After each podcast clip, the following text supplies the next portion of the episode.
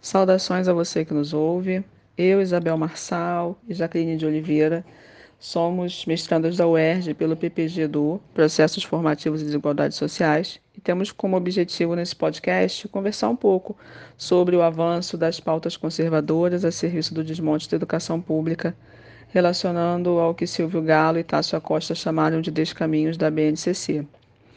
É, minha pesquisa acadêmica intitula-se Diretor Escolar IDEB Qualidade de Ensino, um estudo sobre o desempenho das escolas públicas. É, está em curso sob orientação da professora doutora Lucília Lino e pretende identificar práticas gestoras que colaborem para a melhora do desempenho da escola, relacionando essas práticas à gestão democrática, debruçando-se sobre o papel educativo do diretor escolar e a articulação de suas funções administrativas e pedagógicas, investigando o impacto da, da sua atuação no desempenho dos alunos e na qualidade de ensino.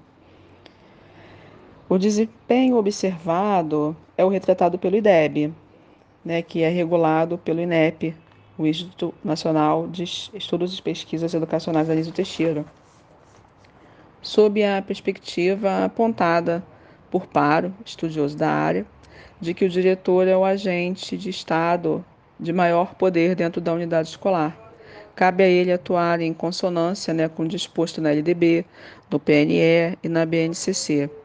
A escola, sob sua gestão, sofre as pressões impostas pelas avaliações externas, sob o risco do que aponta Freitas, é, abro aspas, de se transformar num animador que controla metas previamente comunicadas aos colaboradores com processos bem definidos e controlados passo a passo, de forma a premiar, punir e corrigir desvios. Fecho aspas. É uma escola neotecnicista que atende aos interesses privatistas que vem ganhando espaço na sociedade brasileira desde o golpe de 2016. Apresenta agora sua proposta de pesquisa, né, professora Jaqueline de Oliveira, para que a gente possa seguir nesse diálogo. Olá a todas e todos. Como me apresentou a professora Isabel, sou a professora Jaqueline de Oliveira e a minha pesquisa se propõe a investigar os impactos do PARFOR, que é o Plano Nacional de Formação de Professores, na formação e no trabalho docente dos egressos do curso de Pedagogia do Instituto Multidisciplinar da Universidade Federal Rural do Rio de Janeiro, campus Nova Iguaçu.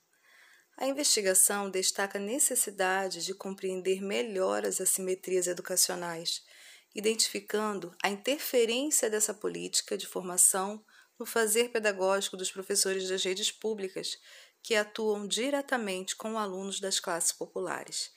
Assim, intenta-se ressignificar a importância das políticas educacionais e seu impacto no processo formativo, de professores e estudantes em uma concepção emancipadora. Falando um pouco sobre o PAFOR, foi um programa criado pelo governo federal em 2009 e implantado em regime de colaboração entre a CAPES, os estados, os municípios, Distrito Federal e as instituições de ensino superior, e se caracterizou pela reserva de vagas em cursos de licenciatura das universidades públicas para os professores também das redes públicas, as universidades parceiras ofereceriam cursos exclusivos para os professores do Parfor ou apenas vagas em cursos já existentes, sendo a primeira licenciatura para aqueles sem formação em nível superior ou então a segunda licenciatura para aqueles licenciados que ministravam em disciplinas diferentes da sua formação inicial.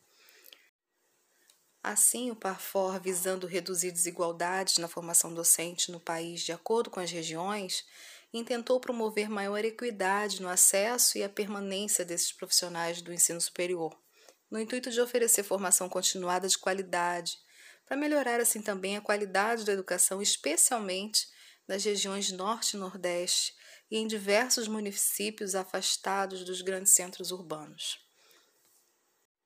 Não sei se vocês perceberam, mas eu utilizei o verbo no passado justamente pelo fato de que a falta de investimento na educação e os cortes abruptos nas verbas públicas para o setor fizeram com que, para eu ser mais precisa, a partir de 2016, assistíssemos a um recuo nas propostas de formação e a um intenso e acelerado processo de desmonte das políticas educacionais, com impactos diretos nos programas de formação inicial e continuada, devido à reorientação política do MEC, que atinge também o PAFOR, que é reduzido e assim descaracterizado. Com esse desmonte em curso, consideramos que investigar o PARFOR e a sua contribuição na reflexão crítica sobre a prática pedagógica amplia nossa compreensão sobre a relação entre a formação e a melhoria da qualidade do ensino. Mas a gente fala aqui em desmonte. Então, como acontecem esses desmontes? Vou citar alguns fatores relevantes.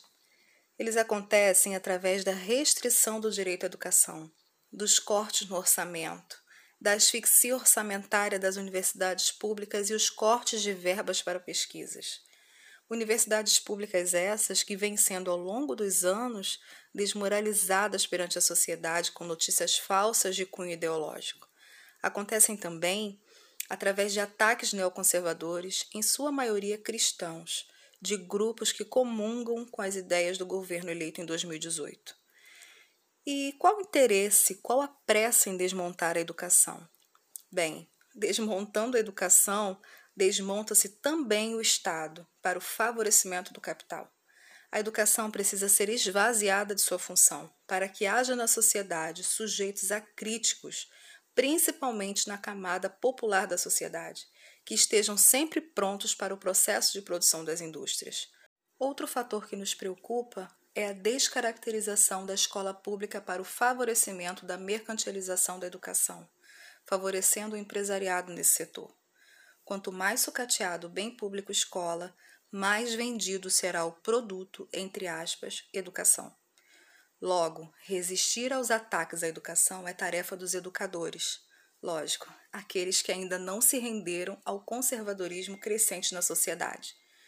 Tarefa dos movimentos sociais ligados à educação e da sociedade civil, que vem arduamente lutando por uma educação pública e de qualidade ao longo dos anos.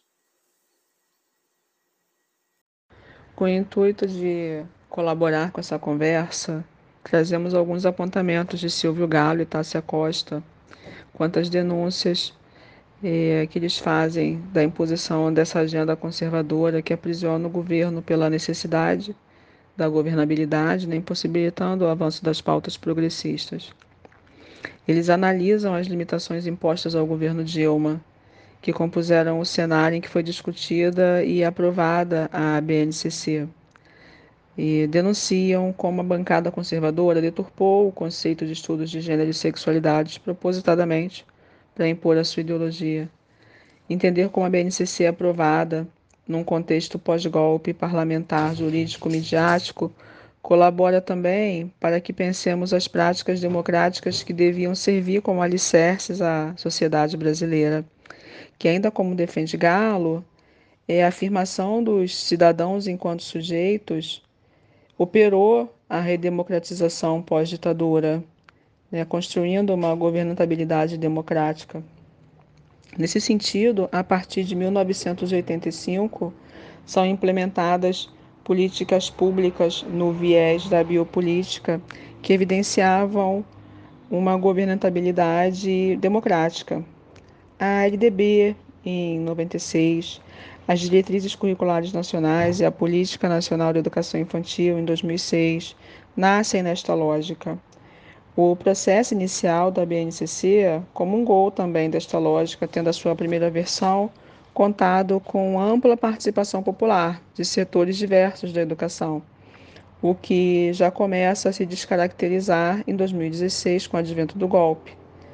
Em 2017, já no governo Temer, os debates públicos perdem espaço e se estabelecem a censura e a supressão das discussões de gênero e sexualidades com total desrespeito né, a todo o processo, culminando com movimentos antidemocráticos como da escola sem partido, quando permite-se né, que esse discurso de controle da prática educacional ganhe espaço. E como proposições à reflexão, Deixamos aqui eh, as afirmações de que as pressões impostas pelas avaliações externas, que são provenientes das demandas do neoliberalismo, né, que no Brasil disputam currículo E nesse sentido vale ressaltar o que nos traz Tomás Tadeu de Aquino, quando afirma que o currículo é um lugar de disputas de poder é, e que são cada vez mais evidentes e prejudiciais né, que é público, aos direitos dos sujeitos, e em razão desta configuração conservadora, cede espaço aos empresários da educação, a exemplo do que aconteceu com a aprovação da BNCC né, nestes moldes. É, contribuímos é, evidenciando, sim, o papel fundamental do diretor enquanto protagonista, agente de políticas públicas, promotor da democracia, né, via gestão democrática nas escolas. E encerrando, alertamos para a questão da padronização curricular da educação básica via BNCC, que desconsidera a diversidade de público e a realidade das escolas engessando os cursos de formação de professores né, pela adequação imposta a essa mesma base, materializando assim um autoritarismo vigente, infelizmente, nas políticas educacionais. Agradecidas pela oportunidade de falar de um assunto tão relevante para a nossa educação, despedimos-nos com nosso muito obrigada às professoras Denise Sepúlveda e Rosa Malena, que nos proporcionaram esse momento rico de discussão. A UERJ resiste.